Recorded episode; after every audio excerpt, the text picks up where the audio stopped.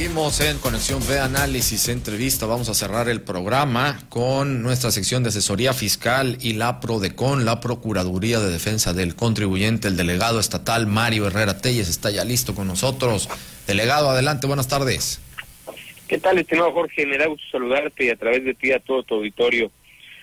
Oye, pues vamos a comentar hoy un tema que he visto que está en boga recientemente por una modificación que se hace en el mes de mayo de este ejercicio 2021. Tiene que ver con un complemento del comprobante fiscal digital por Internet que se llama de carta aporte.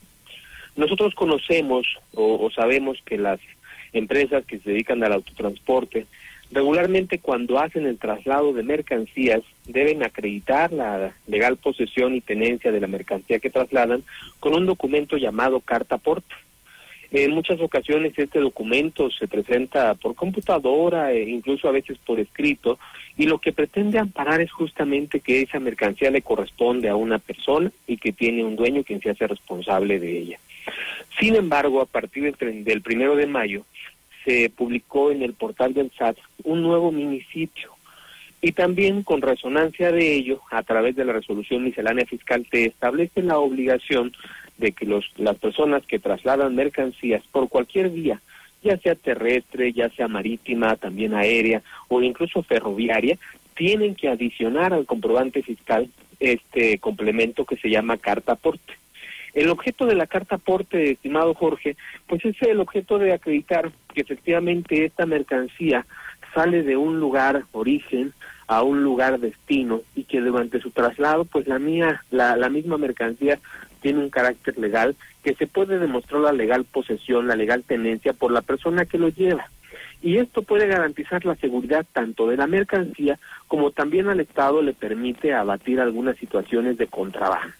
Entonces, es por eso que se adiciona este nuevo complemento. He visto que algunas dudas de los contribuyentes tienen que ver por cómo se va a generar esto. Y la respuesta principal es, este es un complemento que se adiciona al comprobante fiscal digital por Internet.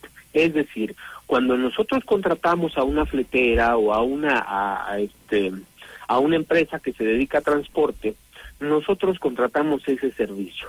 Y esta, transport, esta transportista nos genera a nosotros un comprobante fiscal digital por Internet, mejor conocido como CFDI.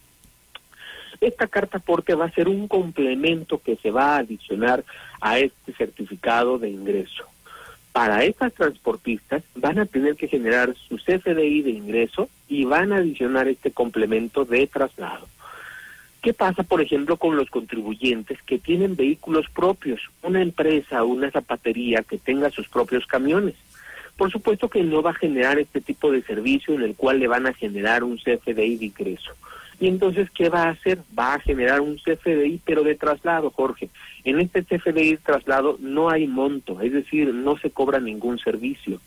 Sin embargo, por ser una obligación ya para todos los transportistas, para todo aquel traslado de mercancías, el tener este documento, entonces van a tener que generar este CFDI de traslado.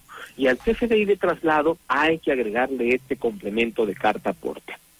El fundamento de estas obligaciones, pues las encontramos nosotros principalmente en el Código Fiscal de la Federación, en el artículo 29 y 29A, y sabemos que ante el incumplimiento de este tipo de obligaciones pueden venir sanciones. Pero las sanciones fiscales no son las únicas que pueden tener existencia en este proceso, sino qué sucedería en el caso que la Guardia Nacional o un federal me detuviera en transporte un camión y este camión no contara con este elemento si no cuenta con este elemento, tiene la posibilidad de retener la mercancía a efecto de informar a las autoridades fiscales y, en su caso, que ya que el contribuyente demuestre tanto la legal propiedad como la legal estancia o, tenencia de esta mercancía. Eh, eso no quiere decir que por no tener esta carta aporte se va a perder la mercancía, no, de ninguna manera. Eso está sujeto a comprobación. Sin embargo, es importante que los contribuyentes sepan que pues esto ya eh, es una realidad. Aun y cuando desde mayo se encuentra publicado, quiero, quiero comentar también que la obligatoriedad va a llegar hasta septiembre. Al último día de septiembre esto va a ser totalmente obligatorio. De conformidad con un transitorio de la resolución miscelánea, Jorge, de aquí hasta septiembre va a ser optativo. Y este carácter optativo no es para que no lo hagamos, sino más bien para que vayamos preparando nosotros administrativamente todas las empresas que se dedican a transporte o todos aquellos contribuyentes que tienen sus vehículos propios para hacer esta labor, que nos vayamos preparando administrativamente.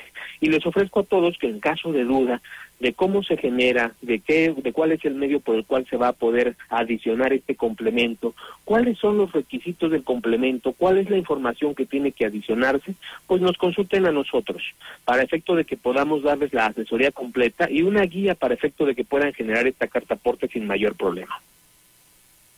Importante este tema, sobre todo por la naturaleza de, de la actividad aquí con la relación a, todo el tema portuario, a, los fletes, a, los camiones, a los transportistas, por supuesto, importante todos estos datos, delegado. Muchísimas gracias. Para servirte, Jorge, que estés muy bien. Igualmente, igualmente muchas gracias al delegado de la PRODECON en el estado de Veracruz, la Procuraduría de Defensa del Contribuyente Mario Herrera Telles. Con esto hemos llegado al final de Conexión V, Análisis, Entrevista. Solo por hoy, mañana recuerden en punto de las 5 de la tarde aquí con ustedes.